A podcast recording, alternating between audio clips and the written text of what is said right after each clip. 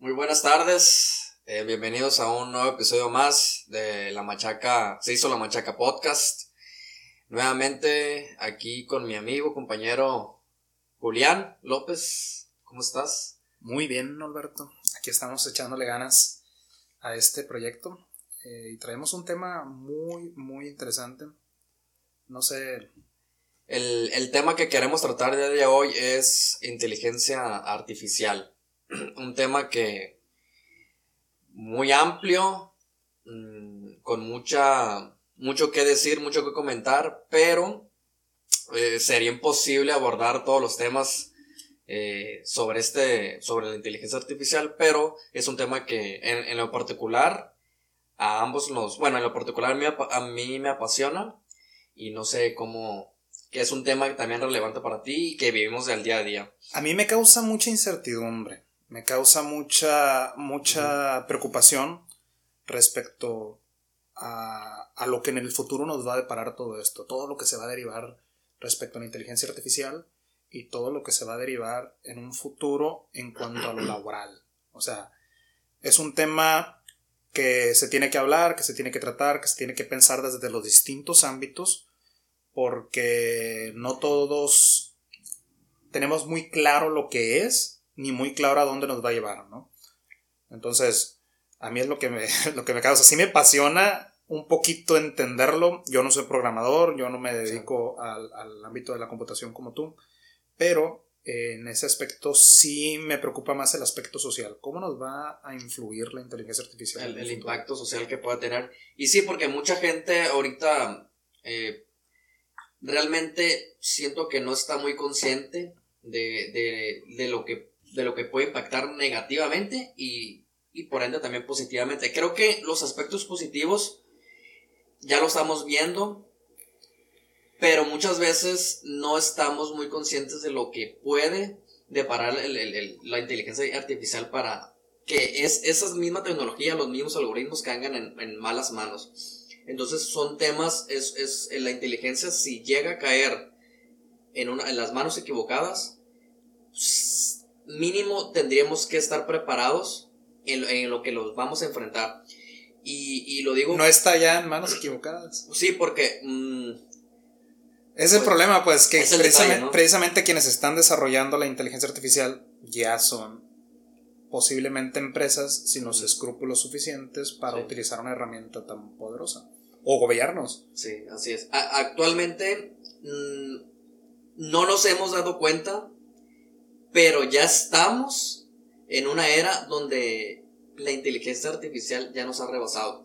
Y, precisamente lo que tú hablas de las, de las empresas como Facebook, eh, todos los del social media, de Facebook, Twitter, Instagram, Google, nos tienen atrapados. Realmente, realmente la inteligencia ya nos, nos superó. Y muchas veces ni siquiera estamos conscientes de que estamos atrapados en, ese, en, esa, pues en esa trampa. Eh, pero con el fin de, ¿Cuál es el objetivo de todo esto? lucrar. O sea, que tú te conviertes en una... Eh, realmente somos una especie, una, una rata de laboratorio que constantemente estamos ahí, este, que quieran que nosotros consumir constantemente, este, tirar nuestro dinero por, cualquier cosa. Yo creo que principalmente, antes de empezar a meternos ya de lleno al tema, deberíamos establecer un concepto, una, una, historia respecto a lo que se entiende por inteligencia y respecto a lo que origina ahora sí la inteligencia artificial antes de meternos de lleno a, a esta idea. ¿no? Yo, yo, estuve investigando un poquito los conceptos, los conceptos que han existido acerca de inteligencia. ¿no?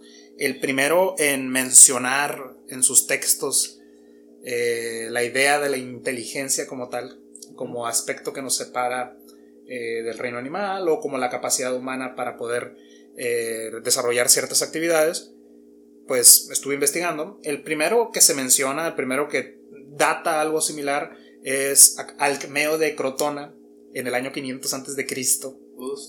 Fue médico y fue el primero que al momento de estar diseccionando cuerpos eh, concluye que es en el cerebro en donde se encuentran las funciones de la sensación, la percepción la memoria, el pensamiento y el entendimiento.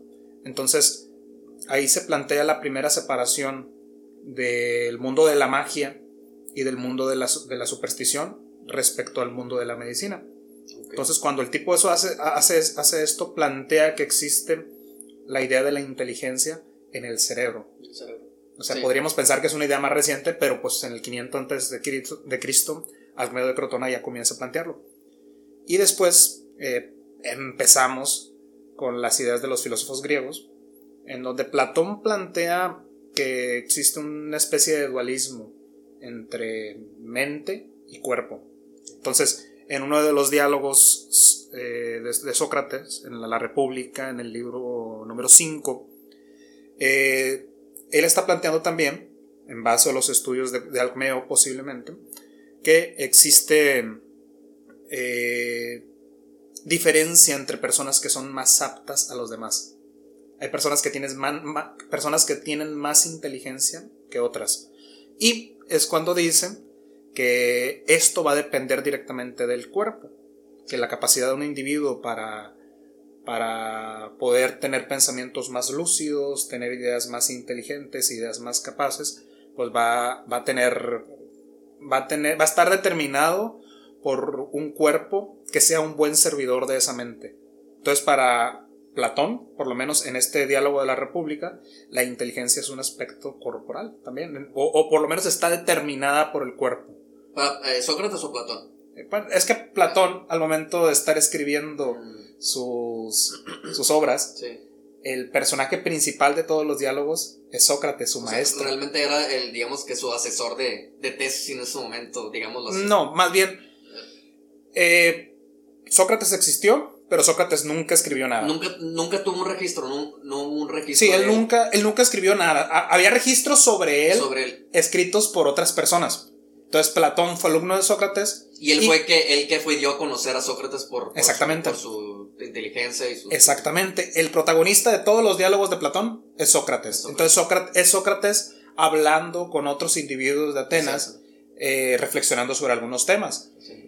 Y el asunto es que ahí, por ejemplo, no se, no se alcanza a diferenciar. Muchos no alcanzan a diferenciar cuáles ideas ideas ¿Eran de Sócrates o eran de Sócrates y, y, cuáles eran de Platón, porque llega un punto en que Platón en sus diálogos ya más de madurez comienza a verter ideas muy muy propias que se pueden distinguir las de, las de Sócrates, pero el protagonista de los diálogos sigue siendo Sócrates, ¿no? Eh, él, respecto a Sócrates, él pensaba, mm, no sé si me, corrígeme si no, si me equivoco, él pensaba que la, misma capacidad que tenía un, digamos, un sofista en aquel momento, un sofista era el, de un maestro, ¿no?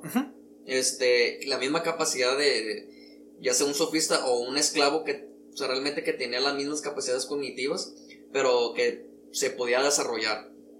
Eh, no sé si, si, si esté en lo correcto, porque él pensaba que todo ser humano como tú lo comentas, tenía una, un, pues el cuerpo, pero también tenía la, la, el, el, sistema de ideas y podían también los esclavos o gente de, de clase baja que pueden tener la misma capacidad de pensante, digámoslo así, en, en aquellos tiempos. Lo que él plantea, por ejemplo, hace la, la analogía, ¿no? Dice que la, la, inteligencia es como un bloque de cera. Ahí será buena y ahí será mala.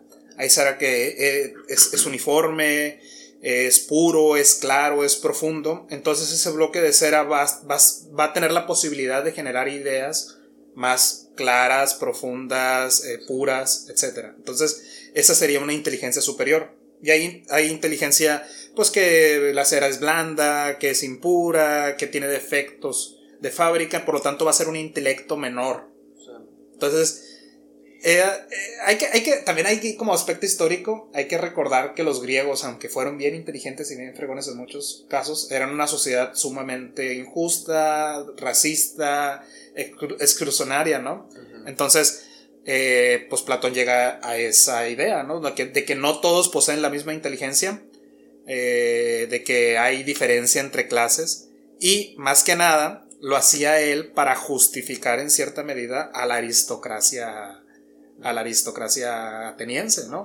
Es decir, estas personas si nos están gobernando, si están ahí, si llegaron al poder, si están tomando leyes, eh, están haciendo leyes, están tomando las decisiones, es porque su inteligencia y su mente y su capacidad corporal para generar ideas mejores es mejor que la del resto de las personas que no está tomando decisiones.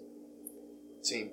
Y, y, por ejemplo, en, ese, en esa época, pues no, no sé si estaban muy conscientes de la estructura cerebral como que un cerebro posee neuronas y que pues, respecto al tiempo iba entrenándose y, y, desarrollando, digamos que la, eh, pues la inteligencia más que nada por, por, por, por a base del aprendizaje. Realmente, ellos intuían que en el cerebro se, se daba, ¿no? Se daba, eh, que tú nacías con un, un, una cierta inteligencia y que ya estaba dada por hecho de que, ah, es que esta persona es inteligente y, y así nació y así se, se, se va a morir esta persona no es tan inteligente y así va a quedar. O sea, no, antes, Yo creo que antes de los descubrimientos de la anatomía humana eh, y de las funcionalidades de la corporalidad, las células, los órganos, la filosofía era una herramienta bastante útil porque podría brindarte ciertas ideas respecto a cómo se hacen las cómo funcionaban las cosas y podías especular pero no se compara en cuanto al conocimiento racional, empírico de, la ciencia, al decirte que sí, el cerebro se, da, la, el pensamiento, las neuronas interconectadas con sus conexiones generan eh, las, condiciones necesarias para que se den pensamientos claros, profundos, etcétera, la memoria. O sea, ellos estaban totalmente ajenos, ¿no? Quizá eh, Aristóteles tiene un poquito más un acercamiento posteriormente, ¿no? Aristóteles ya en el 384 antes de Cristo. Antes de Cristo muere. Entonces entre el, 300, en, el 384 y el 322 es cuando se da su, su obra. Y él, eh, para él, él no, era, no había una dualidad entre cuerpo y alma. O sea, no había una dualidad entre hay algo inmaterial que es lo que piensa por mí, que es el espíritu, y hay algo material que es como el soporte o el hardware de, en el que yo vivo, ¿no? En el que yo pienso. Entonces para él el alma era una de las partes del cuerpo, o sea, el alma formaba un todo con nosotros. Y para él había tres tipos de alma, que era la nutritiva, que es la que tienen las plantas, que es la que tienen cualquier ser vivo, ¿no?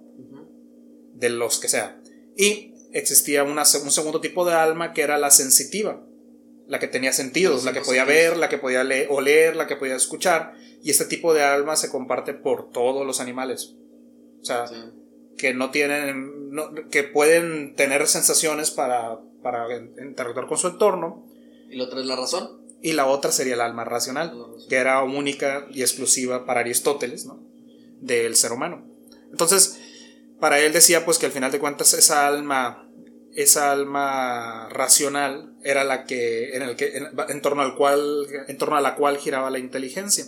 Entonces ahí en esa alma racional se integraban pues todos los sentidos y por medio del sentido común pues generaban y, ahí esa, esa la mente racional en, comentaba Aristóteles que era capaz de, de, poder clasificar ciertos eh, y, y ahorita vamos a hablar voy a tocar un tema de la clasificación pero el ser humano en, en, en, la, en, la, en, la, en esa que comentas en la tercera parte del cuerpo del ser humano que comentaba Aristóteles, era que era capaz de poder clasificar u organizar objetos. Por ejemplo, este, caballos, este es un grupo de caballo, este es un grupo de pájaros, este es un grupo de, de manzanas. Entonces el ser humano eh, automáticamente podía clasificar en su, en su, en su, en su cerebro o con, con ayuda de sus sentidos y, y eso es lo que daba la, la, diferencia respecto a los animales o las plantas. Entonces, eso de la clasificación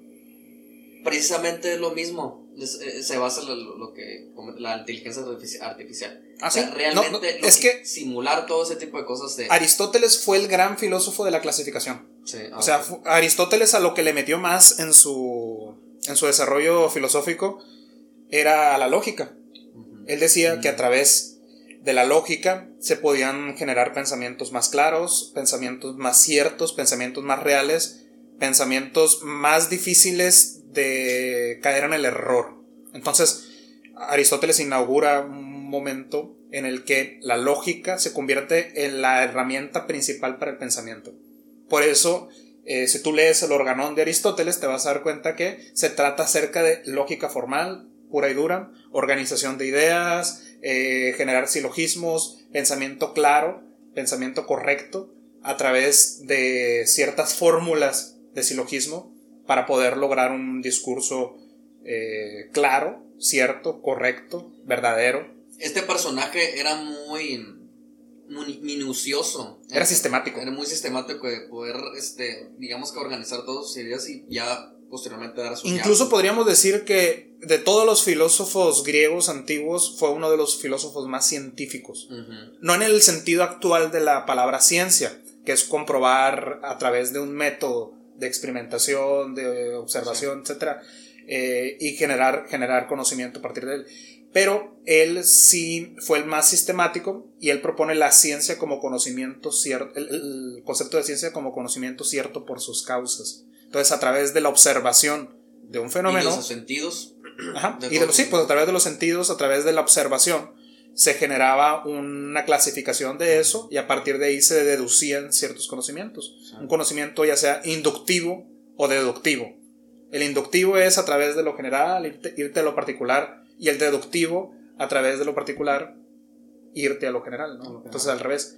Y eh, entonces, para Aristóteles, esta parte del, del, ser humano, esta parte racional, pues ya clasifica todo nuestro conocimiento y eh, al final de cuentas se da la capacidad de entender las cosas a través de, de, esta, de este racional. Hay un intelecto agente, un intelecto paciente, y ahí no nos vamos a meter porque es un desmadre. Sí.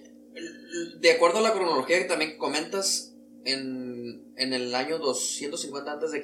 hubo un personaje que se llamaba Tesibio, Tesibio de Alejandría, que digamos que en ese momento fue el primero que, que automatizó eh, la primera máquina, una primera máquina eh, que se podía controlar eh, automáticamente sola. Por ejemplo, si te fijas ahorita los, los garrafones, no los garrafones, los tinacos tienen un flotador.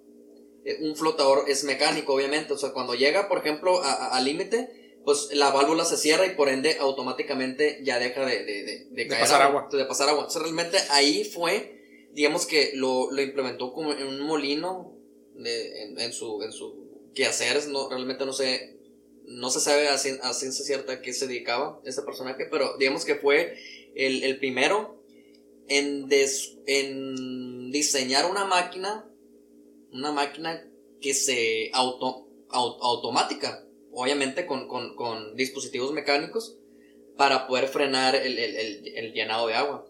Entonces ahí fue, digamos que, estoy hablando de desde esa, desde esa época.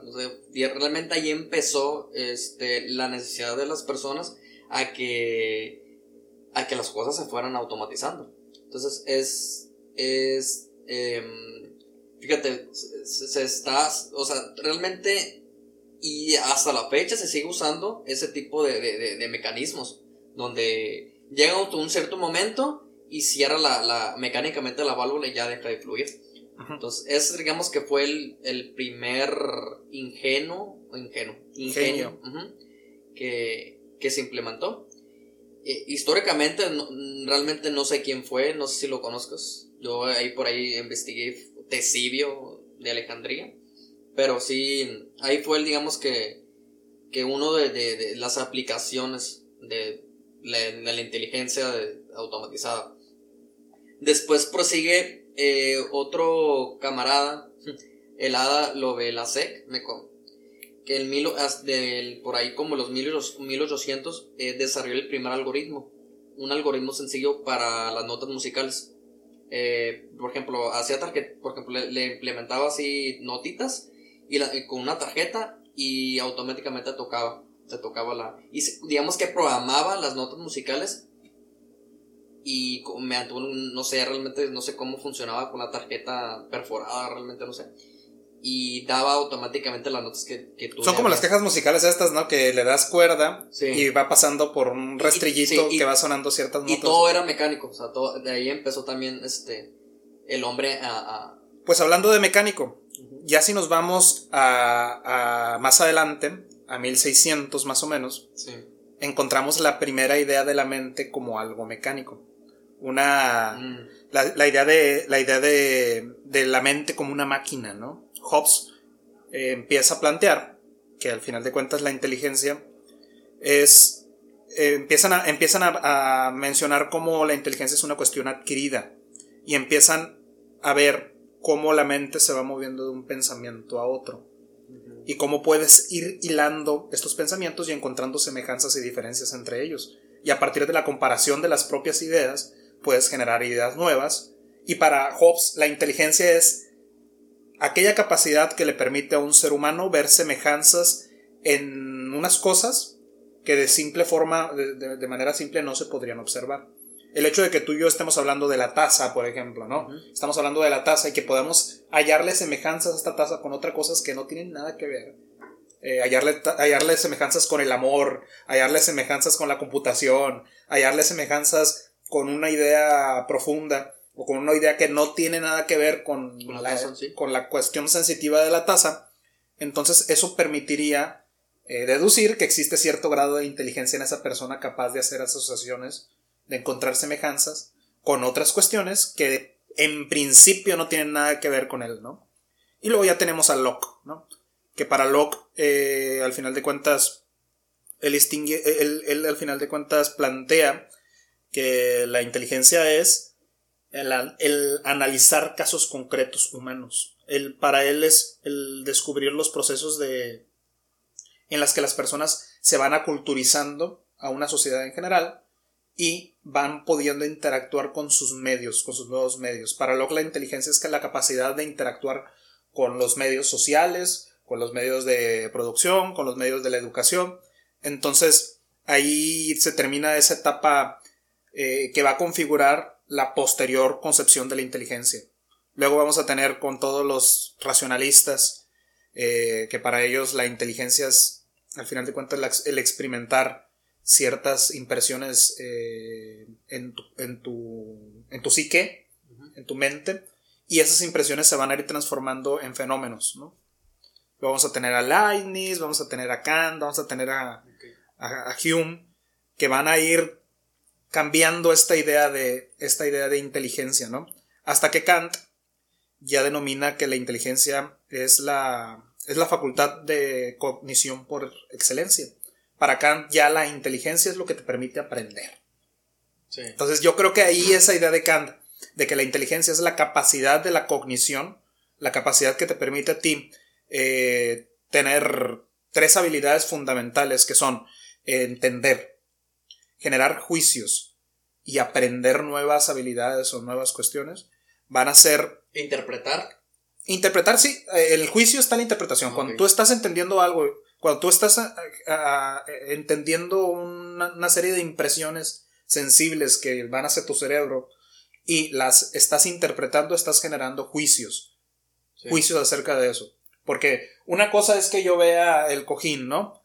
Pero que yo ya diga, este cojín es de color gris, tiene rayas brillosas. puede servir para. Es suave, me sirve para acostarme. Eso ya es un juicio. Cualquier, cualquier enunciado que yo saque respecto a algo que yo veo o que yo escucho, ya pasó por un proceso de que tú analizaste el fenómeno sensible, de que tú ya buscas, ya asociaste esa idea con otras ideas y generaste un juicio respecto a eso. Y posteriormente haz una acción. Una acción, una utilidad.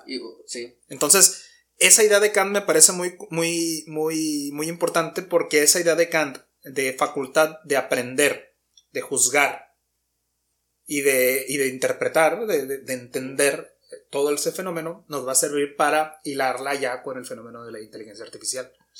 Donde la inteligencia artificial actualmente sí trae una tendencia muy fuerte a que sea aplicable o, que reproduzca la, inteligencia humana y llega un punto en que la superen, ¿no? Entonces, esta inteligencia artificial si busca eh, analizar las cosas, si busca eh, generar juicios para resolver ciertos problemas y si busca aprender por sí misma, generar capacidades que le permitan aprender por sí mismas. Y que no necesite una persona que lo esté supervisando, que realmente que solo se esté eh, retroalimentando y, que sea un ser pensante, o sea, por sí mismo. Este, eh, eso que comentas, por ejemplo, ya hablando, retomando del, los, de las cuestiones históricas, el, digamos que el personaje que revolucionó este, lo de la inteligencia artificial fue este personaje, Alan Turing. Bueno, más que nada la computación. bueno, en la computación, pero realmente él fue el primero en diseñar la calculadora. O sea, e, él realmente hizo, sin darse cuenta, él diseñó este, una máquina que pudiera eh, calcular. Calcular y por, con puros engranes.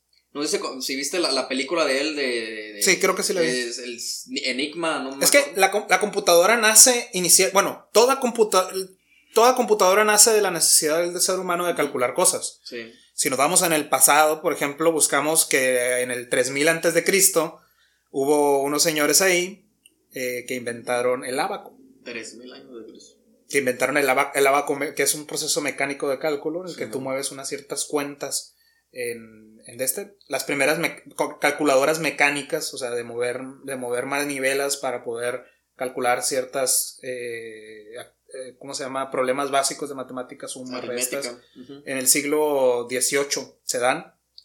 Y eh, ya después tendríamos las, la, la, máquina de, de Babbage a, finales del, del bueno, a, a principios del siglo XIX la máquina de Babbage también funcionaba, como tú decías, por tarjetas perforadas. Y era para hacer procesos eh, más rápidos, calculadoras, de procesos complejos, pero pues al final de cuentas por medio de, máquinas perforadas. Eh, aquí en el video voy a dejar más o menos una foto de cómo se veía, de cómo se veía esta máquina, ¿no? Y eh, pues al, al, al principio este vato, Babbage, propone dos, ¿no? la máquina diferencial y la máquina analítica en 1822. La primera utilizaba solamente un algoritmo. Su principal pues, novedad era que tenía una salida de resultados por medio de estas tarjetas perforadas. Y la segunda, la máquina analítica, fue la primera máquina de propósito general. Realizaba operaciones matemáticas, aritméticas, tenía una unidad de almacenamiento, unidad de procesamiento, unidad de entrada de datos y otra de salida. Y al final de cuentas, esta estructura que hace Babbage va a ser la que se va a ir replicando en las computadoras modernas, ¿no? Y ahí tendríamos. Yo, dicen que la una de las primeras eh, cuestiones que va a potenciar la computación va a ser la, la invención de la válvula de vacío. La válvula de vacío se inventa inicialmente para los radios y ya después Fleming la, inventa Fleming y, y, Forrest en 1906 la adapta para hacer una válvula de vacíos con tres, con tres electrodos y a partir de ahí pues se da la, la, carrera computacional, ¿no? digamos que la, ese que comentas de la válvula vacío me suena a que son los bulbos que, que, fueron antes del transistor. Sí, son los bulbos. Sí, los bulbos. Que se calientan y es que se calientan previamente y ya, y ya están funcionando. Este, lo que comentas es muy interesante del, del, ahorita que comentas de la entrada de datos. No sé si el ser humano estaba consciente de que estaba diseñando su propio imagen, no sé, ¿cómo decirlo? Imagen o semejanza a sí mismo. O sea, realmente el, desde tiempos remotos el, ser humano siempre ha, querido o ha tenido esa necesidad de reinventarse o, o verse a sí mismo mediante una un, mecanismo o algo. Yo, Porque... yo pienso ahí tú, ¿no, Alberto, que toda herramienta que crea el ser humano es para extender sus capacidades. O sea, si nos vamos a una época prehistórica en la que yo necesito cazar a un animal, pero me doy cuenta que si yo lo ataco cuerpo a cuerpo, el animal me va a destrozar, necesito una herramienta que me permita a mí extender mi capacidad de hacer daño a un animal para poder cazarlo, entonces invento la lanza. La lanza, que es un palo de metro y medio, dos metros, con una punta afilada, le puedo picar al animal, puedo matarlo para poder comerlo, sin tener tanto peligro. Un contacto directo que me puede, permite hacer daño. Igual el arco. El arco te permite matar animales a distancia. Luego, eh, cuando inventas eh, cualquier herramienta te está ayudando a extender tus capacidades. Y ahí la computadora es esa lanza, es esa herramienta que no extiende mi brazo, que no extiende mi pie, pero sí está extendiendo mi mente. Yo no puedo calcular esas, esas ecuaciones o esos problemas tan rápido, pero la computadora sí, la calculadora sí. Sí, y por ejemplo, nosotros tenemos cinco sentidos, ¿no? E, esos cinco sentidos, digamos que son las entradas de nuestro sistema, de, nuestro cuerpo. Y de acuerdo a esos cinco sentidos, nosotros, como dices tú, lo percibimos y lo interpretamos. Este. Y. Y ya y, empezamos a tomar decisiones. Eh, empezamos a procesar mediante nuestras interconexiones eh, cerebrales. Y, y, por ende, en conclusión, tenemos una, una acción. Una acción que puede ser ya sea benéfico o, perjudicial para, uno mismo. Por ejemplo, es por eso que está eh, existe el error y el error siempre va a existir. Nosotros tenemos una serie de entradas, lo percibimos por, ya sea por nuestro, el tacto, el olfato, digamos que simulando una máquina serán como una especie de sensores, nuestros sensores, pero realmente eh, llega al elemento más importante que es el cerebro donde tú comentas que ahí está realmente la inteligencia. O sea, la capacidad de que tú comentabas de interpretación, la capacidad de, un juicio, eh, la capacidad de, ver realmente si, o sea, de, analizar si está bien o si está mal. Bajo una visión mecanicista, sí. O sea, para simplificarlo, podríamos decir que está en el cerebro. No sabemos por qué somos tan distintos a, a otras especies y podemos pensar otro tipo de cosas. Tampoco como las otras especies tienen... Yo creo que otro de los aspectos diferenciantes respecto a la inteligencia es el lenguaje. Sí. Es el lenguaje, o sea, lo que nos permite a nosotros generar conexiones entre ideas, entre impresiones sensibles, entre esas cosas que captamos, es que podemos traducirlo al lenguaje. Entonces, también otro de los aspectos que va a cambiar el hecho de todo esto de la computadora es empezar a utilizar un lenguaje, el sistema binario. Y por ejemplo, lo que te comentaba del, procesamiento de, las, de, tu, de tus ideas, el ser humano nos tiene la, o sea, tiende a irse por los caminos más fáciles o por las soluciones más rápidas. Y esto se le denomina heurísticas, no sé si lo, si, si lo, si lo, mm. has, si lo has escuchado. Sí, sí, sí. Que e, este, esta definición consiste en que el ser humano toma, esto va a ser la acción que le parezca más, eh, más rápida o más práctica. Por eso el ser humano, el cerebro, como dicen, por ahí dicen que es flojo. O sea, que, el ser humano... Eh, busca simplificar. Busca eh, simplificar sus procesos. Simplificar los procesos para que tengas la solución de inmediato. Por eso mucha gente tiende a buscar los, las, respuestas rápidas, porque su cerebro está biológicamente está entrenado para, para irse por los caminos más fáciles. Entonces, eh, en la inteligencia artificial pasa lo mismo.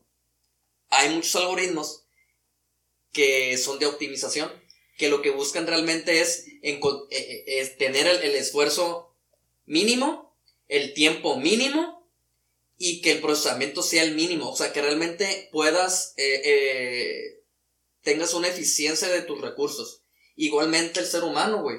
Si tú te, te, esmeras mucho en, en, en, en, irte por una decisión o complicarte la vida, digámoslo así, pues te va a consumir muchas horas, mucha energía, vas a necesitar más alimento para poder ejercitar esa, esa acción que vas a hacer. Entonces realmente el, el, ser humano, el cerebro está diseñado para tomar la ruta más corta para reducir tus niveles energéticos. Es que yo creo que los procesos de aprendizaje funcionan en ese, en ese orden, ¿no? Tú cuando estás aprendiendo a tocar guitarra, los primeros dos, tres meses es estar aprendiendo un montón de habilidades nuevas que cansan el cerebro, que generan un reto, que generan un, desgaste fuerte en cuanto a al, proceso de aprendizaje, pero una vez logras integrar y mecanizar estos procesos en, tu persona, ya es más fácil comenzar a tocar. Llega un punto en que no, no, te no estás esforzando tanto. Igual cuando entras a un trabajo, ¿no? Al principio todo es nuevo, ¿no? Cuando estás entrando a, a, cualquier proyecto nuevo que estés haciendo, que nunca te habías enfrentado a él, estás pasando por una, un proceso de aprendizaje, un proceso de automatización y luego llegas a, a un momento de eficiencia en tus, en tus actividades, ¿no? Entonces, de esa forma también va evolucionando la tecnología, ¿no? Tratando de, de, adaptar estos procesos más eficientes para hacer más eficiente lo que ya estamos haciendo. Sí, lo, lo que eh, biológicamente, como te comentaba, eh, en, si nos vamos a un, a un contexto de, de sobrevivencia, eh, ¿qué pasaba cuando un ser humano eh, se encontraba con un, con un tigre, con un, un animal, no sé, un oso, un mamut? Eh, el cerebro estaba pues sigue estando diseñado para que tú tomes una decisión rápida para que puedas este, pues seguir con, con, con, o sea, con, la, con que no te coma, pues obviamente tu cerebro rápidamente toma una, toma una reacción, una decisión rápida ¿Y qué es lo que hacía este, esta persona en ese momento? Pues corría o, o, lanzaba algo, algo para defenderse, pero realmente es por eso que están los instintos o, o, los, o digamos que las reacciones que inconscientemente lo haces porque tu cerebro intenta este, sobrevivir. Y ya después, como tú comentas, el, el, digamos que la capacidad de, de, adaptación del cerebro, eh, cuando haces una, una, una sola vez, pues sí te va a parecer muy difícil cuando experimentas cosas nuevas. Pero si lo haces dos veces y lo haces ya de manera repetitiva, eh, como un hábito, ya tus digamos que lo haces de manera automática, como que el aprendizaje, aprendizaje que ya ejerció o, algo pasó en tu cerebro, en las neuronas, que realmente lo que era muy difícil para ti en un momento, ahora es muy fácil. Ya estás, diremos que una zona de confort. O sea, realmente ya no hay nada nuevo que aprender. Y la actitud, bueno, a mí, me pasa que cuando ya yo, yo ya tengo una cierta habilidad, yo ya estoy este, deseando cambiar de, lugar o, de trabajo, lo que sea, porque ya no hay, ya no hay una necesidad de... Ya no hay un reto. ya hay un reto, en sí ya no hay retos. O sea, no sé si el ser humano siempre esté constantemente en busca de retos o de aprendizaje continuo. Porque imagínate estar en un lugar donde ya todo lo, lo dominas. ¿Realmente la persona en ese momento será feliz? O, tendría ganas de vivir? Siendo que ya no hay nuevas explorar, nuevo que es, cosas Depende, porque explorar. La vida del ser humano es multifactorial, pues, o sea, si solamente vives para el trabajo y en ese trabajo no hay retos, pues posiblemente sí vayas a buscar otras, otras, otras búsquedas, ¿no? Si no tienes otro hobby que te ocasione retos y que dé un balance a tu vida. Porque, siendo sinceros, o sea, realmente nuestra sociedad actual solemos creer que nuestra vida gira alrededor del trabajo o debe girar alrededor del trabajo, pero por, la, por el motivo de que el trabajo nos da dinero, ¿no? Sí si realmente tú tuvieras todas las, todas las, necesidades cubiertas, ¿enfocarías todo tu vida al trabajo? ¿Le dedicarías 8, 9, 10, 12, 15 horas al trabajo?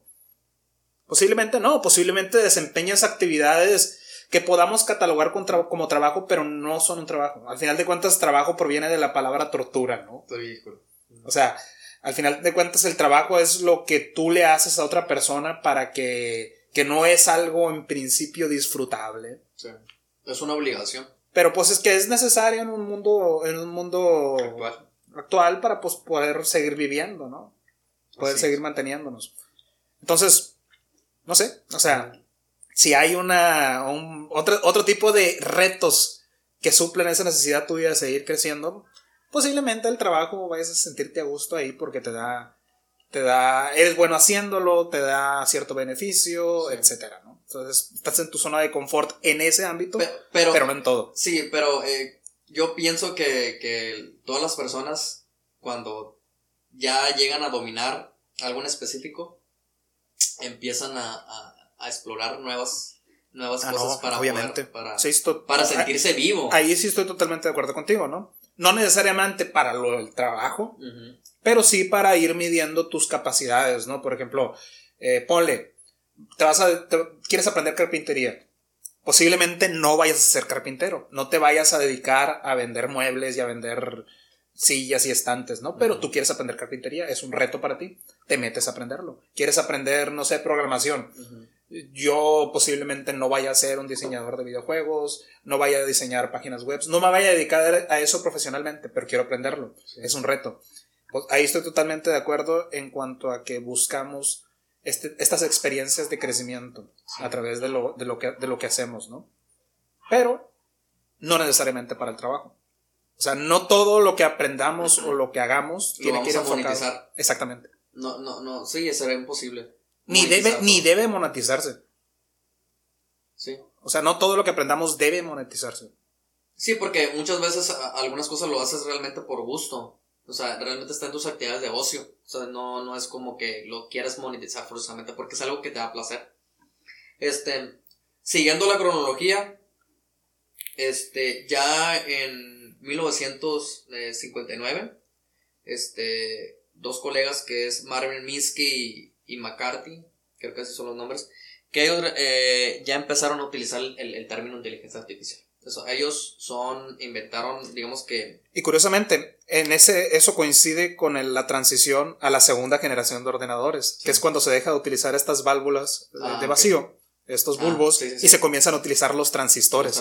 A partir de la invención del transistor, pues se inicia la carrera, la carrera computacional y se le va, ¿no? bueno, eh, ahí primero fue, o sea, fueron los bulbos, eh, y de ahí salió el diodo.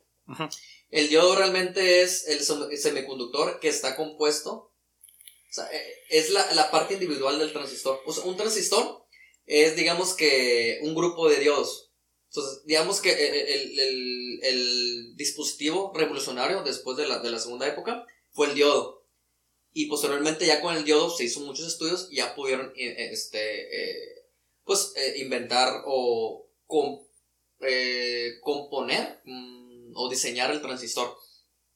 el transistor fue, digamos que la, la la, el, como la, la, la, segunda etapa de la utilización de las computadoras. Pero, pero, los bulbos se siguen usando. Ah, no, sí. Se siguen usando, ¿sabes dónde? En la, en música. En la música, en los. Porque te arroja, te arroja sonidos eh, al, momento de grabar en, en, en ¿cómo se llama? Analógico. Analógico. Te arroja mejores resultados. recuerdo que una vez alguien, eh, fui a, a estar viendo amplificadores de guitarra y me dijeron, no, pues este, este sale más caro porque son de bulbos.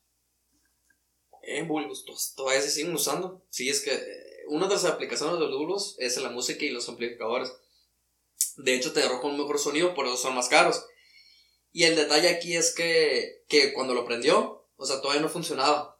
Porque se tiene que calentar primero, o sea, se tiene que calentar y ya después ya este, progresivamente iba y estaba, eh, comenzaba a funcionar. Entonces yo me quedé. O sea, imagínate, y el bulbo estamos hablando desde, desde eh, como dices tú, de la primera fase de, la computación. Sí, pues se inventan en 1906. 1906. Entonces ya, este, pues como te digo, ya estos, esos compas, el, el, Minsky y McCarthy, eh, pues diseñaron el laboratorio en, el MIT y ahí fueron donde se acuñó el término inteligencia artificial, porque ya realmente ya contaban, digamos que con la tecnología. O sea, eh, ellos ya empezaron a, hacer, eh, digamos que los prototipos o, experimentos con, la inteligencia artificial. La inteligencia artificial, como te comento, nos, nos pues sí, trata, ¿qué es la inteligencia artificial? Trata de simular simplemente las capacidades cognitivas del ser humano. O sea, si yo veo que un aparato me pueda entender y me pueda, me pueda, y que yo no me dé cuenta de que es una máquina, ya es inteligente. Por ende, ya es inteligente. Y es una definición que, se, que, que, lo dieron los, me parece que, que fue eh, precisamente este, este compa, el Marvin Minsky del, del laboratorio de MIT en el 59, que, que dice que un, un, un ser humano si no se da cuenta, o sea, si yo me pongo en, una puerta y por otro lado está este, una máquina, pero yo no estoy consciente que es, que es una máquina. Si la, si la máquina responde ante mis necesidades, ya quiere decir que tiene pues, una, cierta, una cierta inteligencia. Entonces, eh, ya, pues, eh, ya desde ahí, desde de, que te comento de, de, de MISC en el, en el laboratorio MIT, ya fue cuando ya hubo serias este, investigaciones sobre la inteligencia artificial. Ahí ya empezaron a, a ver lo que imita las funciones cognitivas del, del, ser humano, este, y ya poder que los algoritmos en sí resolvieran problemas. O sea, resolvían problemas sencillos, pero ya era la, la, el algoritmo ya eran capaces de poder resolver problemas. Y pudieron transportar, porque un algoritmo, mucha gente lo toma como algo, un algoritmo como un, un, sistema computacional. No, un algoritmo es matemática pura, güey. Sí, sí, sí. O sea, eh, estos compas realmente nosotros, la inteligencia artificial, le debe de dar las gracias o debe estar agradecida a todos los matemáticos y filósofos, filósofos y matemáticos, porque están... Es lógica matemática, pues. Ah, sí. Todo lo que es la, la, bueno, sí, la lógica y las matemáticas discretas, en lo que, lo que, con lo que respecta a la inteligencia artificial. Matemáticas discretas, más que nada, trata de analizar los, el sistema binario. Entonces, todo ese tipo de cosas, pero más que nada, los algoritmos en sí, güey, es, es pura matemática pura. Real, eh, son eh, funciones, son teoremas que, iban a, estar resolviendo problemáticas en la vida real. Para optimizar, para, para llegar a la ruta más corta, para poder que una, un, tener algo, algo eficiente. Entonces, eh, el algoritmo en sí, este, lo que hicieron estos compas del, del, del, del MIT fueron simplemente ya con esta tecnología transportar los algoritmos, traducirlos en un lenguaje de programación o pasarlos en un lenguaje, binario para que la máquina lo pueda interpretar. Pero realmente la máquina, güey, está, eh, o sea, está basada en algoritmos que fueron diseñados por muchos filósofos y matemáticos que en su tiempo pues, no tenían la tecnología. No tenían los medios materiales, no tenían la herramienta material para poder calcular ese tipo de, algoritmos, pues. Sí. Porque un algoritmo, güey, te, te, engloba lo que son las funciones matemáticas, que las funciones matemáticas, este, Isaac Newton, eh, Leibniz, todos esos, eh, eh, Descartes, todos esos compas que, fueron, que fueron filósofos, que fueron filósofos y matemáticos chingones, que ellos desde, desde ese tiempo vienen todo ese tipo de, de la lógica y ya realmente todo ese proceso que el cálculo diferencial, el cálculo integral, ecuaciones diferenciales, eh, cálculo vectorial, este, álgebra lineal, todo ese, e, e, ese, ese bagaje matemático, lo, ya realmente estos compas de, del MIT lo pudieron este, traducir en un lenguaje de programación y ya tener, como comentas, eh, materializarlo. Y es por eso que, que cuando cuando mucha gente dice, es que tiene un algoritmo y, todo lo relacionan con, con, con, con un lenguaje de programación o algo que tenga que ver con computadoras. Realmente un algoritmo, güey, es pura matemática pura. Eh, sí, realmente, quien está aprendiendo ahí es el programa de computación y está aplicando o está eh, generando resultados a partir de la programación. La programación sería el algoritmo. Sí, eh, digamos que mm, digamos que tú y yo conocemos todo lo que, tenga que ver respecto a, matemáticas. Y nosotros queremos cómo le haremos o cómo le podemos hacer para que la máquina lo pueda entender. Entonces lo va a entender con un lenguaje. No conoce el español, pero sí conoce el lenguaje binario. Entonces lo que hacen es Traducimos traducir realmente las instrucciones. Todas las instrucciones, todos los procesos matemáticos, todos los algoritmos lo transportamos en, nuestro, en nuestro lenguaje, lo, lo traducimos a un lenguaje binario y que ese mismo lenguaje binario lo pueda, lo pueda captar con los transistores, porque realmente todos los transistores eh, trabajan a base de, lenguaje binario. O sea, todo el procesador es un chip que tiene millones de transistores. Entonces, eh, eh, realmente todo lo capta por, por el sistema binario. Pero ¿cómo podemos hacer que la máquina o el, o el mismo procesador pueda traducir esos algoritmos? Pues mediante, pues mediante el lenguaje binario. O realmente nosotros le estamos eh, pasando al, al, a la computadora, eh, digamos que nuestra misma aportación matemática, nuestro propio algoritmo, y la máquina ha traducido a un lenguaje binario y por ende el, el, el, el autómata va a ser lo que nosotros queramos que, hiciera, ¿no? es una fantasía bien recurrente esta del autómata. O sea, cómo buscamos siempre a alguien que nos solucione o que haga lo que no podemos hacer o no queremos hacer. Por ejemplo, la idea de la esclavitud surge por la necesidad de personas de tener fuerza laboral que no sean ellos para que hagan sus tareas, ¿no? Entonces el esclavo no es un autómata, es un ser vivo que le roba su libertad o que entrega su libertad de alguna forma y se somete al, al mandato de su amo, ¿no? O que es sometido a fuerzas por el mandato de su amo. Entonces, en la antigua Grecia había esta fantasía de crear autómatas, de crear máquinas que no necesitasen del alimento que no necesitasen de otros, otros insumos y que pudiesen solucionar ciertas tareas, que pudiesen realizar ciertas tareas. Y esta idea del robot es tan antigua como la idea de la, la idea de, desde la época de la, de la antigua Grecia, ¿no? Que existiesen máquinas automatizadas que pudiesen hacer tareas por nosotros. Y, y, normalmente nuestra idea de, de la inteligencia artificial o de la robótica es vamos a tener máquinas que nos van a hacer la vida más fácil.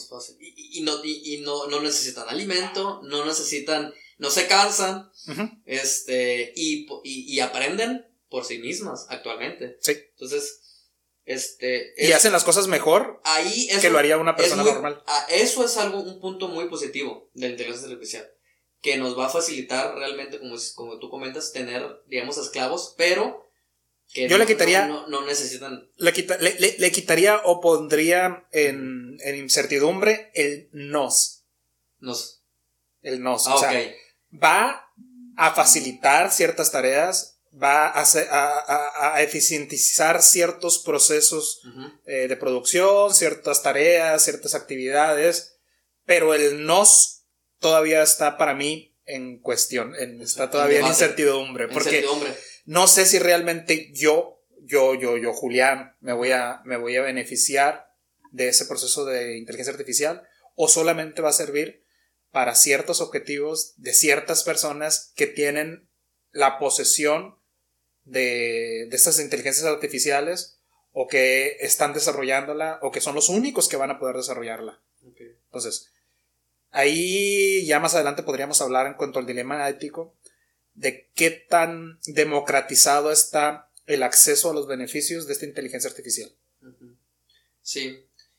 Pues sí, el, y pues es que, porque como te digo, hay, hay beneficios y hay contras. Bueno, hablando ahorita de, de, los, algunos, voy a empezar con algunos puntos positivos, o de, digamos que de las ramas que engloba la inteligencia artificial. Este, lo que más se conoce ahorita, lo que más se escucha es el machine learning que pues es el aprendizaje de la máquina y, y, normalmente se enfoca mucho en el deep learning.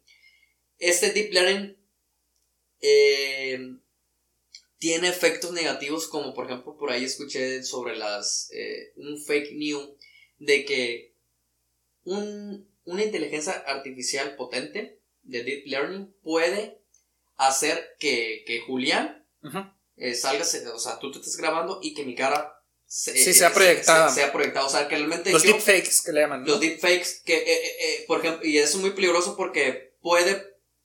Imagínate que un presidente o un, o un ser político importante o, o, alguien este, que sea importante en la sociedad esté transmitiendo un mensaje que realmente que él no fue el que lo dio y que, y que dio un mensaje este, negativo para poder polarizar este, opiniones, generar desinformación y todo eso. Generar todo un fake news, este, generar desinformación.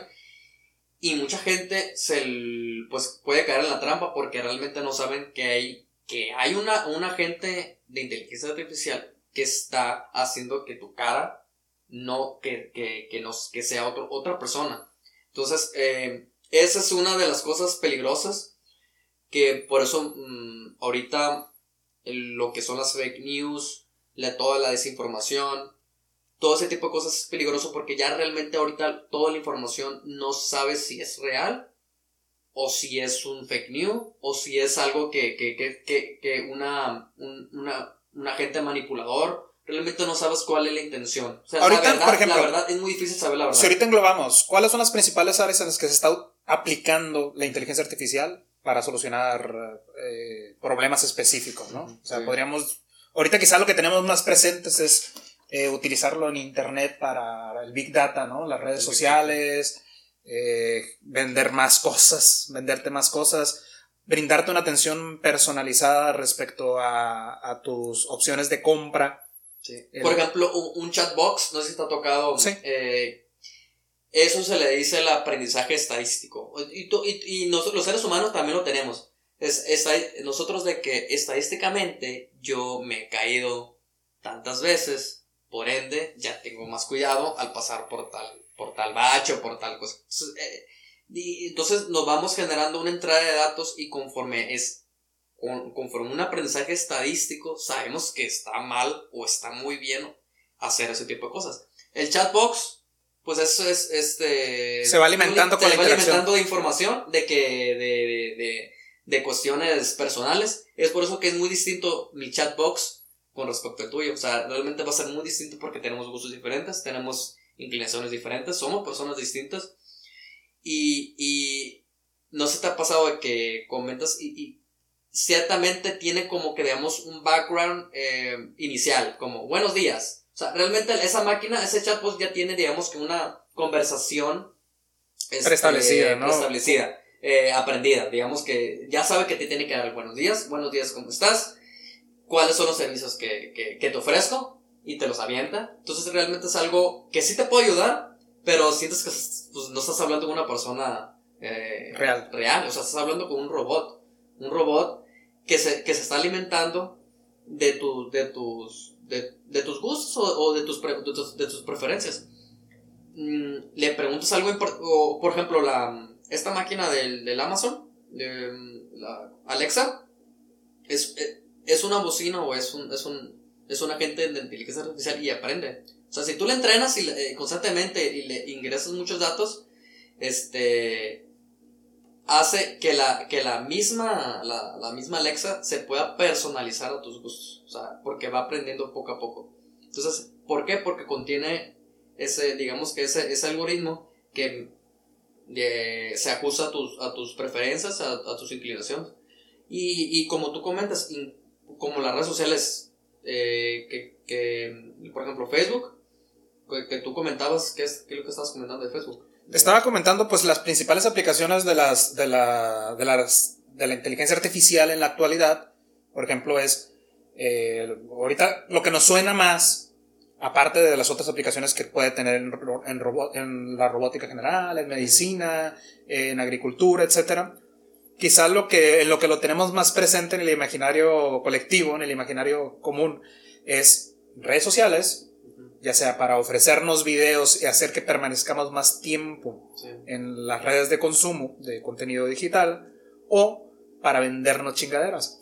O sea, eh, que te vayan conociendo a tal punto de que sepan, ah, mira, Norberto es una persona de tantos años que vive en tal lugar, ya consume tal contenido, entonces, él anteriormente ha comprado tales productos, por lo tanto, vamos a ofrecerle publicidad de estos productos que sabemos que se va a sentir muy tentado a comprar.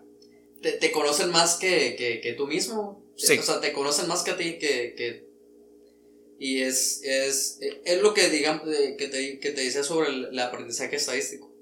Este, hay otros tipos de que utiliza la inteligencia artificial, que es el aprendizaje supervisado, que, que necesiten de una persona.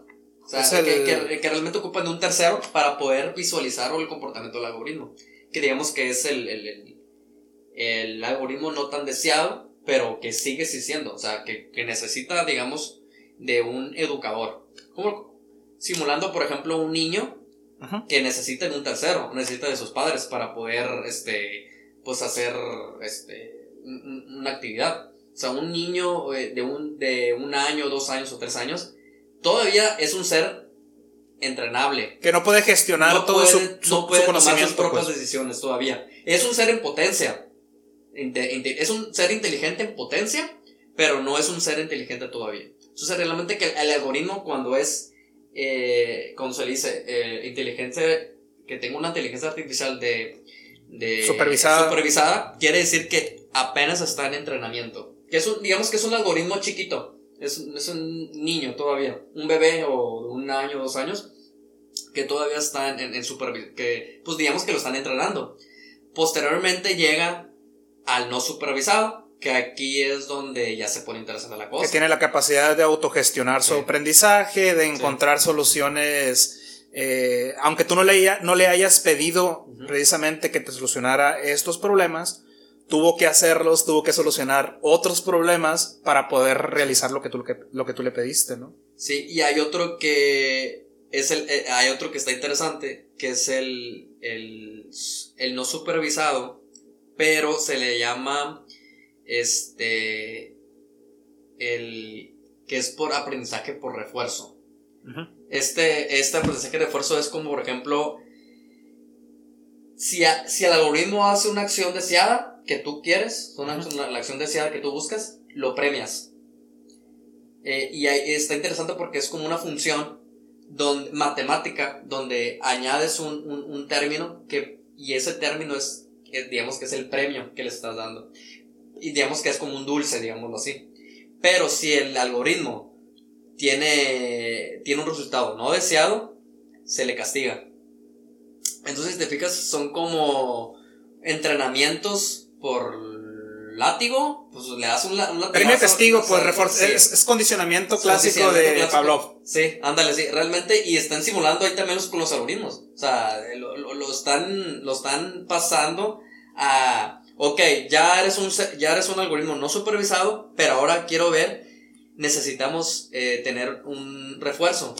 Este, te vamos a premiar si tienes, eh, eh, diríamos que el resultado eh, está arriba de nuestros estándares, pues te vamos a premiar y, y, y, realmente así incitan al algoritmo para poder este, superar, sus límites. O sea, realmente es interesante porque el algoritmo lo animas a que se supere a sí mismo.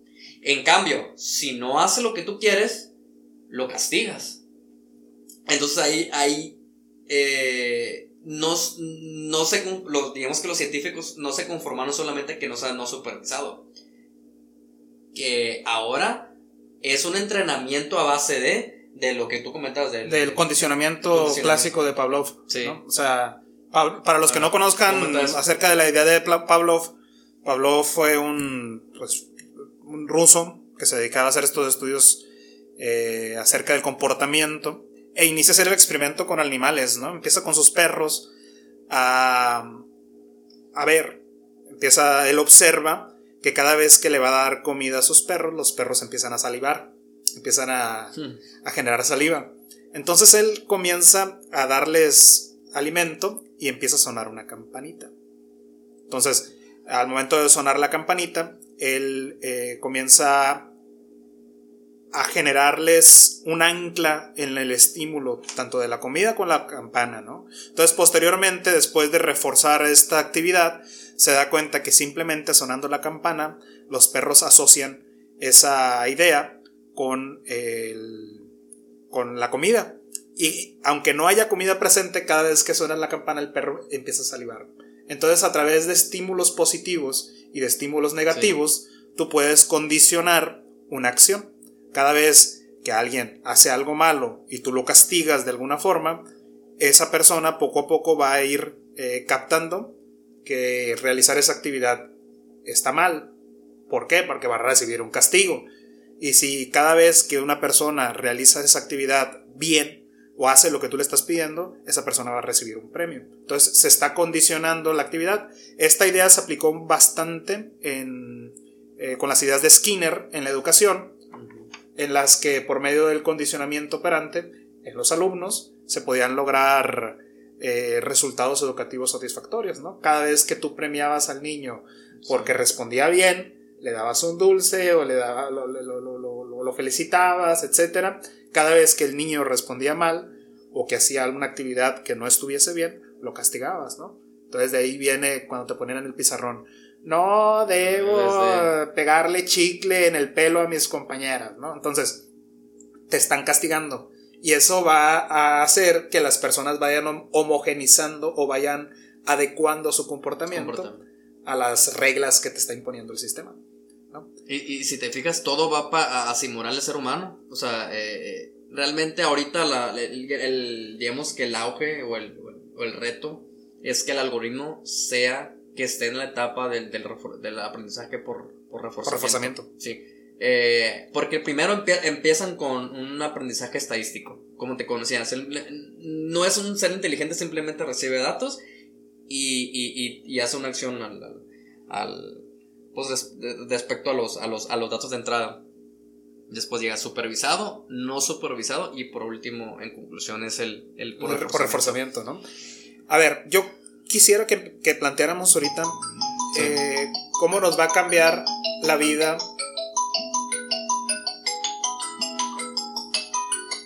Sí, prosigue. Checa si, si te está grabando. Bien. Dale a grabar. Fíjate, lo voy a poner. Espérame, lo voy a poner avión.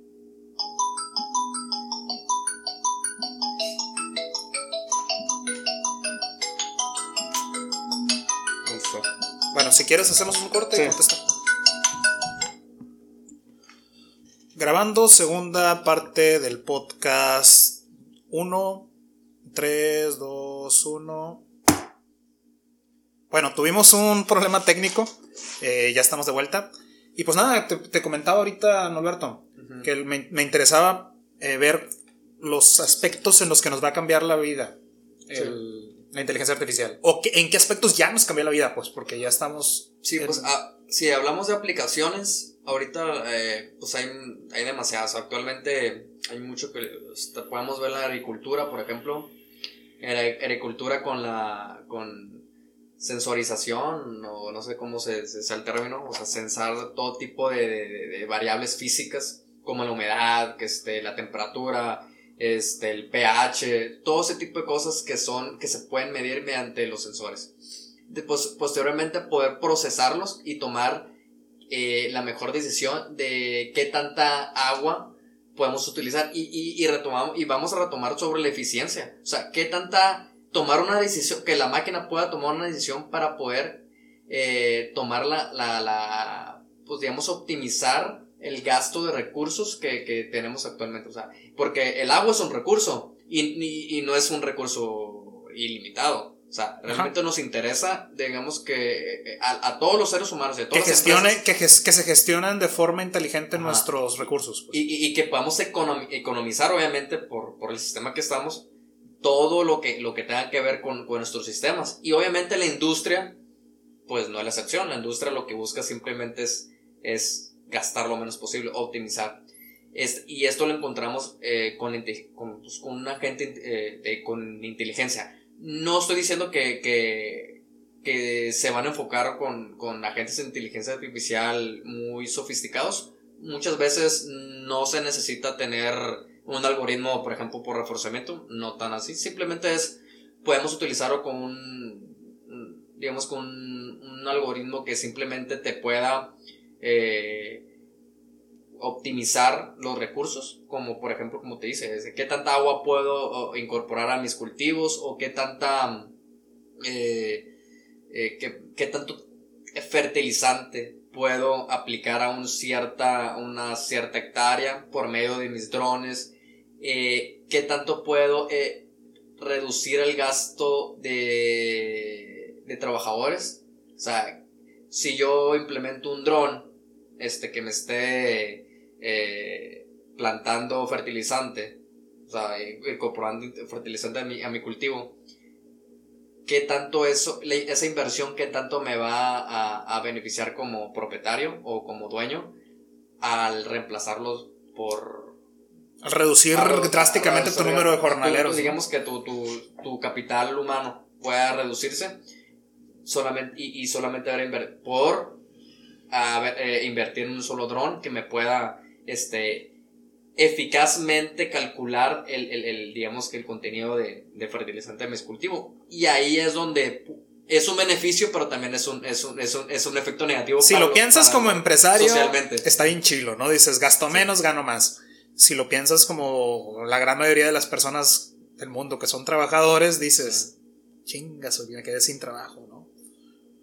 O sea, ahí es donde viene el asunto, pues la, inteligencia artificial eh, va a ser un bien para unos y va a ser un mal para otros. Porque está canijo, ¿no? O sea, yo ahí lo pienso.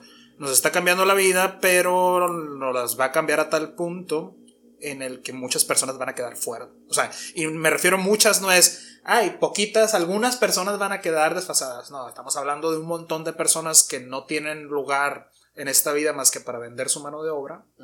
Sí, pero por ejemplo, eh, si lo piensas eh, eh, de, manera comercial o de manera de, optimización, un operario o un agricultor o un, capital humano que tengas en, tu empresa nunca va a saber el, el, dato exacto de qué tanto recurso tengo que implementar en mi, en mi, en mi cultivo. ¿Qué tanta agua puedo incorporar en mi cultivo? ¿Qué tanta fertilizante puedo incorporar? Porque realmente no tienen ese conocimiento y realmente no tiene esa capacidad de análisis porque no es una computadora. Eso es simplemente un ser humano y sabe por, por tanteo qué tanto puedo suministrarle. Realmente, y una máquina, un dron, eh, te lo procesa en chinga, te calcula en chinga por el algoritmo y te dice, ¿sabes qué? Esta planta simplemente necesita tal cantidad de gramos de sustancia tanta, tanto de agua y poquita tanto de luz. Pero imagínate, por ejemplo, eso es simplemente para, para planear, planificar la, la, la, siembra y para al momento de estar tomando decisiones, te va ayudando al calcular datos. Pero yo me lo planteo en un futuro, por ejemplo, en un momento en que se cree un robot recolector de cosechas.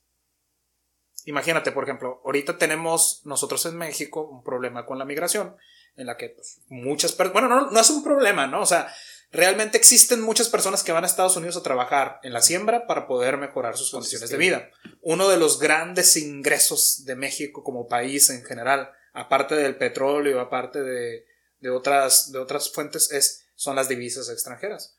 El mexicano que se va a Estados Unidos a chambear en la siembra, a chambear en la pizca, y que en estos momentos pues genera cierto valor allá y parte de esos ingresos que él recibe los envía a México a sus familiares, ¿no? A sus padres. A sus, remesas solo. Las remesas, ¿no?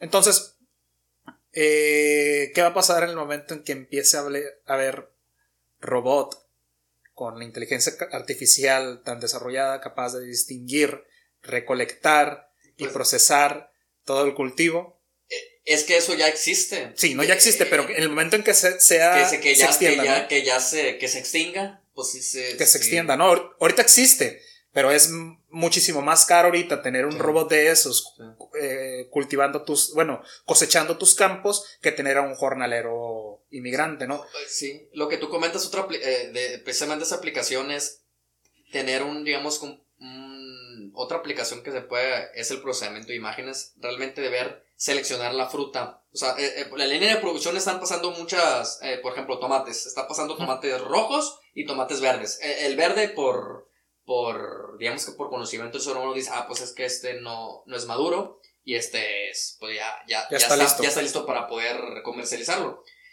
Eh, lo que hace eh, actualmente otra aplicación en lo que es agricultura es transportar, eh, aventar mucho, mm, ya sea ver, tomates verdes o tomates rojos al azar y hay una, una digamos que una, una cámara que está procesando en tiempo real a una velocidad que, porque la banda estaba aventando a, una velocidad de... Rápida. Muy rápida, o sea, que realmente el ser humano no puede distinguir, eh, este se fue para acá, este o sea, es más lento el ser humano poder clasificarlos por, por si es maduro o no, o no es maduro. Entonces, realmente la, la, lo que está haciendo la máquina es, es eh, tienes una cámara aquí procesando, sigue eh, captando el rojo, rojo o verde, y por mecanismos está clasificando a, eh, máxima velocidad eh, los verdes aquí, los, los, los, rojos aquí, los verdes aquí, pero una velocidad que un ser humano no este, No lo podría hacer, pues. Y, ahí se te, te, reduces un gasto eh, de, o sea, te, te, ahorras el tiempo y te ahorras el gasto económico que le tienes que invertir a, los trabajadores. ahí es otro, otro problema que está otro problema que yo veo, volviendo ahí a la cuestión del procesamiento de imágenes, ¿no? Ahorita el país que más le ha invertido a la inteligencia artificial para la vigilancia y para el control de los individuos en China, ¿no? Ahorita no te puedes parar en una calle en China sin que te mire una cámara, ¿no? Sí, ah, sí, sí, sí. O sea, sí, cierto. Y eh, la forma en la que esta inteligencia artificial, la forma en la que este modelo chino de control eh, ha empezado a condicionar a sus habitantes por medio de un score, por medio de una puntuación. Entonces te van, te tienes una puntuación de ciudadano. Tú, Alberto, eres un buen o un mal ciudadano respecto a lo que decida una inteligencia artificial. Entonces tienes acceso a ciertos privilegios sociales si, si, has cumplido ciertas normas y tienes, eh, eres un ciudadano de segunda clase o con menos privilegios, dependiendo de estas... De esta... Y, por ejemplo, si te cruzas un, un rojo eh, en el, en el, sistema peatonal, ahí ya es, digamos que es una falta. Y redujo tu score. ajá, y, baja tu score. Ahí, la, y, y, dónde queda la privacidad? No, Realmente, ¿dónde queda en, en, ese sistema de China? ¿Dónde está la privacidad? O sea, no hay. O sea, eh, es... Si estás en desacuerdo con alguna medida que está tomando el Partido Comunista en China y que tú quieres, al final de cuentas, protestar o, o estás, total, estás, en, estás en desacuerdo y por lo tanto no estás de acuerdo con el gobierno. Entonces, la inteligencia artificial que dirige todas estas cámaras se va a dar cuenta que tú estás en contra y al final de cuentas se, se va a reducir tu score. Entonces, también tu libertad se va viendo coartada respecto a, a cómo te percibe el gobierno a través de esta herramienta de inteligencia artificial. Entonces, ahí también está otra cuestión, ¿no? O sea, que ninguno de los espacios de la vida, porque China es lo que el resto del mundo va a empezar a aplicar dentro de 10, 15, 20 años. El resto del mundo. Si no, si no ponemos... Duplica, o sea, eh, si nosotros los ciudadanos no ponemos ciertas protecciones a las garantías individuales, a nuestros derechos de libertad de expresión, nuestros derechos de libertad de movimiento, libertad de, pensamiento, privacidad, el uso de nuestros datos. Si no se empiezan a legislar estas cuestiones para proteger a los individuos, eh, van a quedar huecos legales que van a ser empleadas, empleadas o por las empresas sin escrúpulos o por los gobiernos autoritarios. Entonces, ahí también está una preocupación. O sea, aquí también volvemos al tema, pues, o sea, la inteligencia artificial simple, simplemente es una herramienta por el momento, ¿no? Por el momento es una herramienta. Esa herramienta se puede aplicar bien o se puede aplicar mal. Entonces, aquí ya estamos entrando a la cuestión ética y a la cuestión política de la inteligencia artificial. Sí.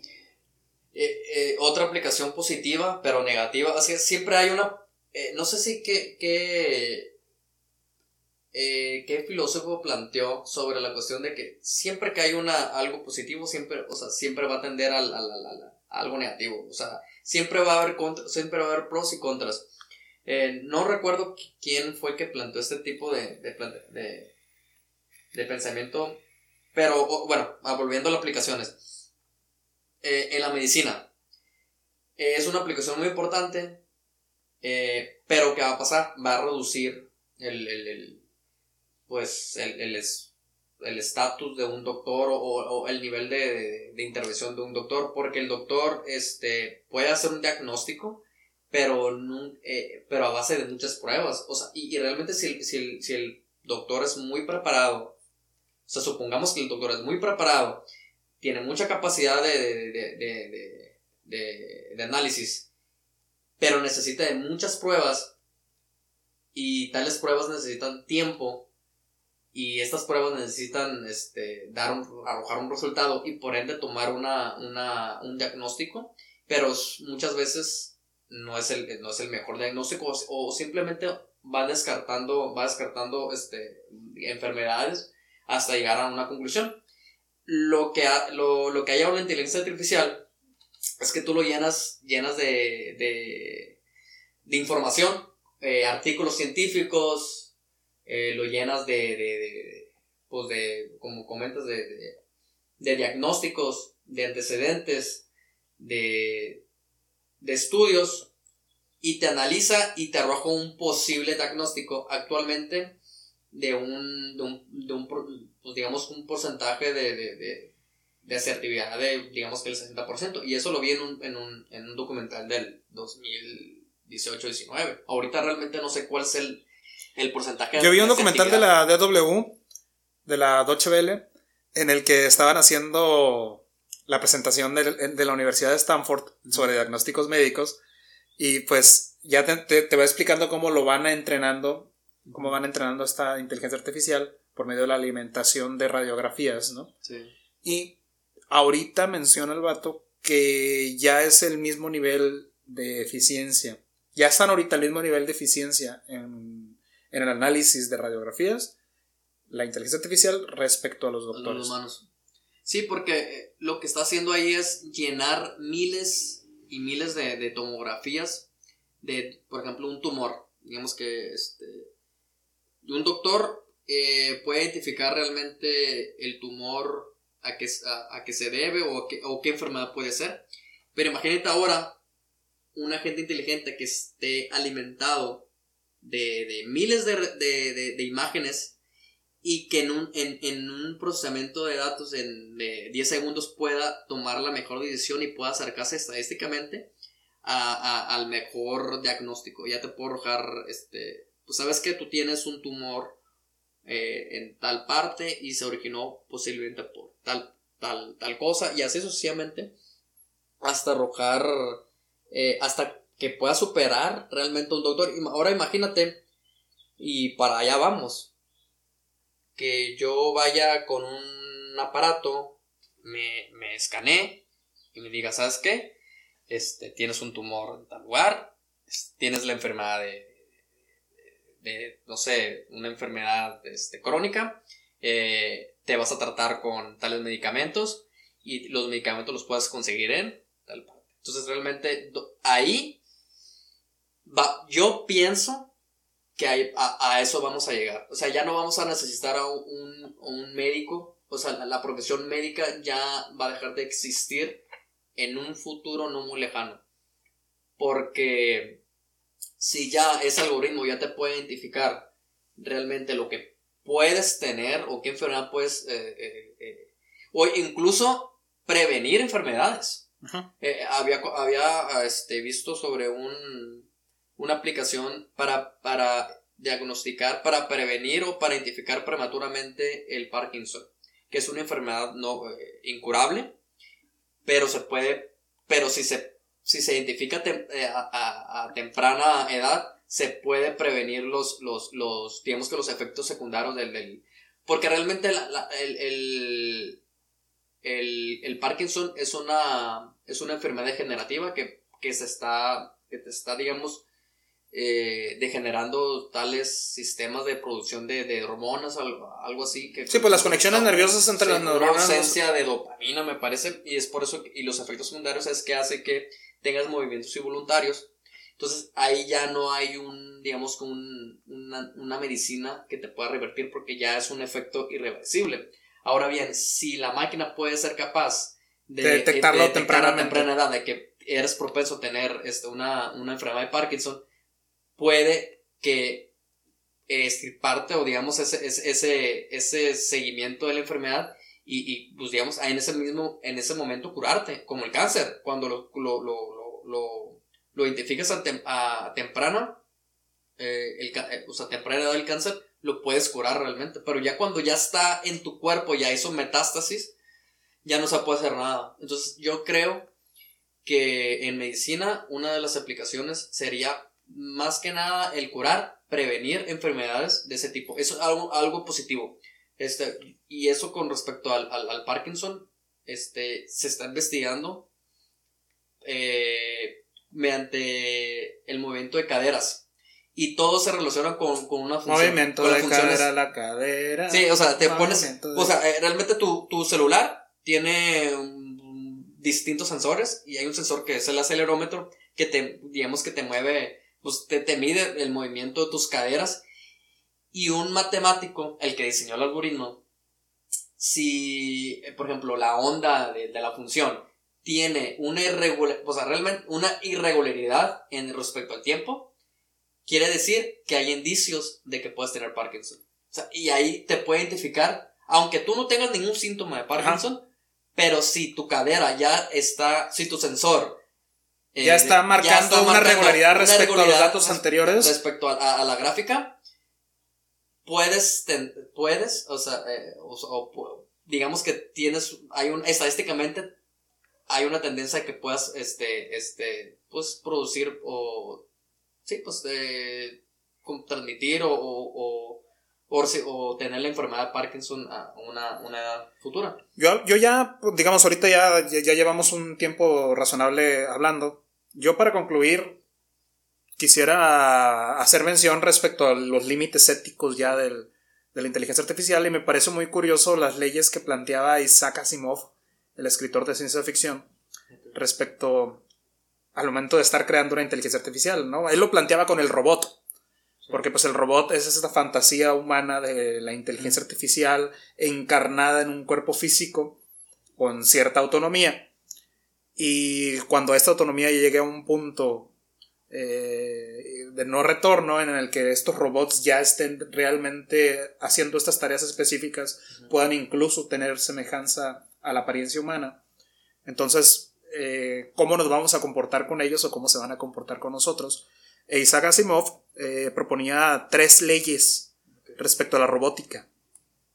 Respecto a la robótica, decía, primera ley, un robot no hará daño a un ser humano ni por inacción ni permitirá que un ser humano sufra daño mientras él esté presente. ¿no? Eh, dos, un robot debe cumplir las órdenes dadas por los seres humanos a excepción de aquellas que entren en conflicto con la primera ley.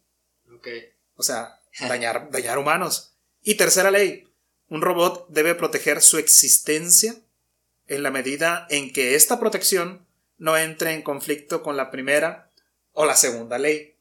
Entonces, yo creo que el miedo principal respecto a la inteligencia artificial es que sea utilizada para hacerle daño a la gente. Y, el problema es que posiblemente eh, muchas de estas herramientas estén siendo desarrolladas por eh, empresas o por gobiernos cuya principal función sea no, no causarle daño a la gente eh, directamente, pero tampoco causarle el bien. O sea, y en el caso de los ejércitos que posiblemente ahorita estén desarrollando inteligencias artificiales y machine learning enfocado a ganar conflictos bélicos, ahí se está siendo muy utilizada para buscar alternativas de causar daños físicos y materiales. Ahorita estamos viendo cómo están bombardeando eh, Siria con drones, ¿no? Sí. O sea... Yo siento que ahorita mm, la, inteligencia artificial está siendo, está siendo aplicada también para la para la manipulación.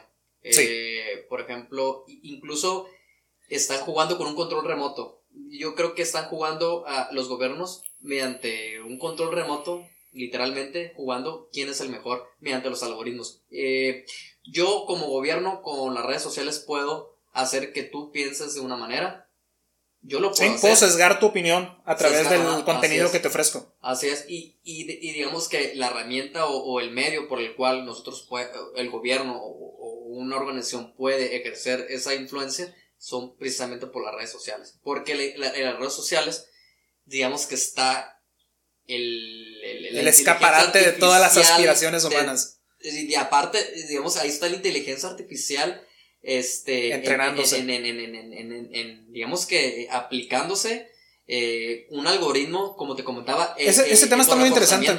Yo digo que lo, tenga, lo, lo, planteemos el, para el podcast siguiente, redes sociales, ¿no? Eh, ¿Conclusiones, Norberto? Bueno, en conclusión, eh, pues yo lo que puedo decir es, mm, es un tema que aunque muchos no nos podamos interesar, tenemos que interesarnos por ese y concientizar sobre ese tema porque es un tema que estamos siendo, o sea, lo estamos viviendo el día al día, o sea, todo lo que, eh, todo lo que nosotros estamos haciendo está, está este, englobado en la inteligencia artificial. O sea, tenemos que estar conscientes en qué, cuáles son los pros y los contras.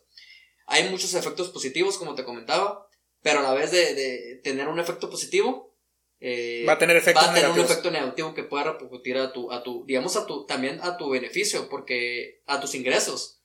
Hay mucha gente que tiene ingresos de una manera, mm, ¿cómo le puedo decir? Este, honorable o... Eh, que trabaja por, por, hace algo de una manera legal y... Hay, hay actividades que ahorita son útiles para la gran mayoría y está generando dinero con eso. Sí.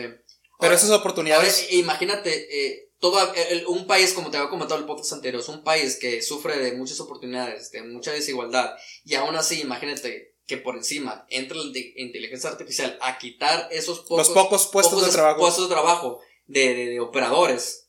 Imagínate qué va a, a, hacer esa gente, o sea, ¿qué, qué, va a polarizar la tendencia? Más. O sea, va, va, a poder, va, se va a criminalizar más la, la sociedad o, o, o, qué va a pasar, porque también hay un objeto de estudio sobre qué implicaciones puede tener la inteligencia artificial en un futuro, porque puede, digamos, disminuir ciertos empleos, pero también puede producir muchos empleos. O sea, eh, yo estaba viendo un artículo, este, que la inteligencia artificial puede eh, quitar 5 empleos, por ejemplo, pero puede dar 10 empleos. Sí, Porque Puede, están surgiendo nuevas, nuevas, profesiones. Ahí sería buscar, como dices tú, yo estoy totalmente de acuerdo con tu conclusión, eh, informarnos más sobre inteligencia artificial, aprender todo eso y buscar los mecanismos para que los beneficios de la inteligencia artificial se democraticen. Es decir, que los beneficios puedan llegar a la mayor cantidad de personas y reducir los daños que pudiesen tener en caso de ser mal empleada, ¿no? O sea, y ahorita estamos en un momento muy idóneo, creo todavía, para empezar a poner los candados de, ¿sabes qué? Aquí no te vas a meter. O sea, aquí inteligencia artificial, empresas, gobiernos, aquí no te vas a meter. Libertad o privacidad o vida digna o salarios dignos, aquí, digamos, poner los límites éticos, políticos, legales, para que la inteligencia artificial no entre a ciertos espacios que pueden dejar en situación de vulnerabilidad a ciertas personas. Es que, es que esto siento que en otra conclusión que puedo tener esto, que la inteligencia artificial fue creciendo exponencialmente muy rápido respecto desde el 2009 hasta, hasta actualmente. Los últimos 20 años. Y creo, me parece que no se rebasó. O sea, no nos dimos cuenta del crecimiento hasta que estamos inmersos en un sistema de publicidad, de, de, con fines de lucro, o sea, realmente que nos, que seamos, realmente estamos, realmente estamos en un, en un entorno o en un contexto de experimentación, o sea, realmente somos, en este momento, creo que ya nos, ya nos somos los engranes que están moviendo la inteligencia ahorita ya estamos planteando los, digamos que los límites éticos porque ya la inteligencia ya nos superó sea, los mismos algoritmos, como te comentaba, son muy inteligentes, aprenden demasiado rápido. Cuando menos pienses, ya estás en una situación adversa. Entonces, eso es lo que, lo que quería concluir. bueno, pues si quieres, seguimos abundando en el próximo podcast sobre esto, ¿no? Eh, pues ya no nos queda más que despedirlo, despedirnos de todos ustedes. Espero que hayan disfrutado de esta plática. Eh, disculpen los, los inconvenientes que pudieron haber existido respecto a las cuestiones técnicas. Eh, por mi parte, estoy muy contento de que este proyecto siga adelante. Esperemos que ustedes también puedan apoyarnos eh, de alguna forma, ya sea dándole like al video, compartiéndolo con personas a las que crean que les puede ser útil. Y pues nada, ¿no? Muchas gracias por, por el apoyo que podamos recibir de todos ustedes. Y nada, me despido, ¿no? Mi nombre es Julián López. Mi nombre es Norberto Choi y se hizo la machaca de nuevo. Se hizo la machaca. Muchas gracias. Hasta luego.